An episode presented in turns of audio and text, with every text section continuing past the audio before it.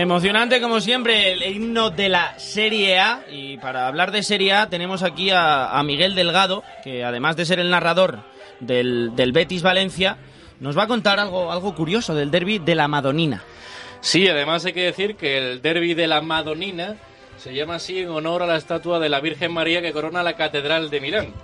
Y la historia que voy a contar viene un poco sobre los inicios de tanto Milán como Inter. Todo empieza con un personaje llamado Herbert Kilping de Nottingham, en Inglaterra, un profesional de la industria textil y jugador del Notts Olympic. Fue en 1891 cuando Eduardo Bosio, empresario ítalo-suizo de la industria textil, le ofrece viajar a Turín, Italia, para implantar los telares mecánicos que ya funcionaban en Inglaterra de manera pionera, algo en lo que Herbert Kilping debería ser un experto.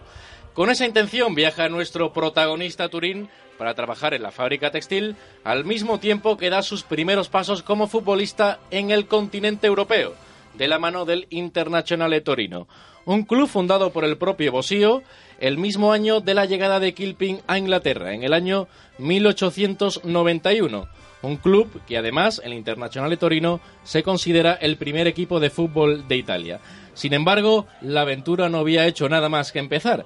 Seis años después, en 1897, eh, Herbert Kilpin decide viajar a Milán, cerca de Turín, donde la industria textil era muy importante en la economía de la ciudad. Allí en Milán, en un bar llamado Fiatería Toscana, se empieza a rodear con un grupo de expatriados ingleses que recuerdan con nostalgia la vida en la isla y sobre todo del deporte inglés, mayoritariamente el cricket y el fútbol.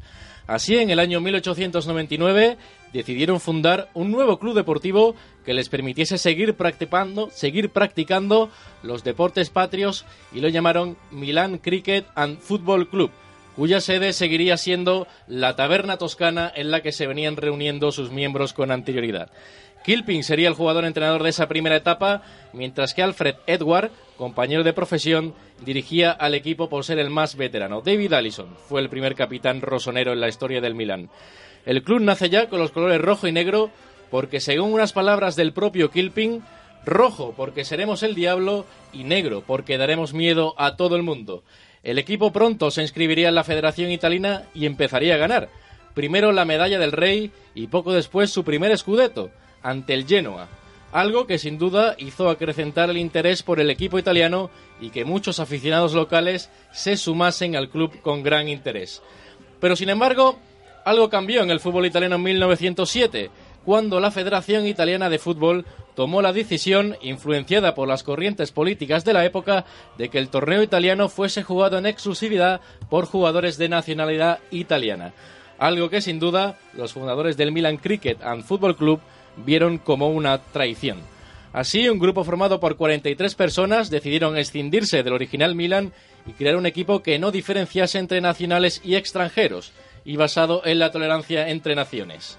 En el restaurante Orologio de la capital lombarda nacía el 9 de marzo de 1908 el Internazionale Milano, así mm, llamado así por albergar jugadores de diversa nacionalidad.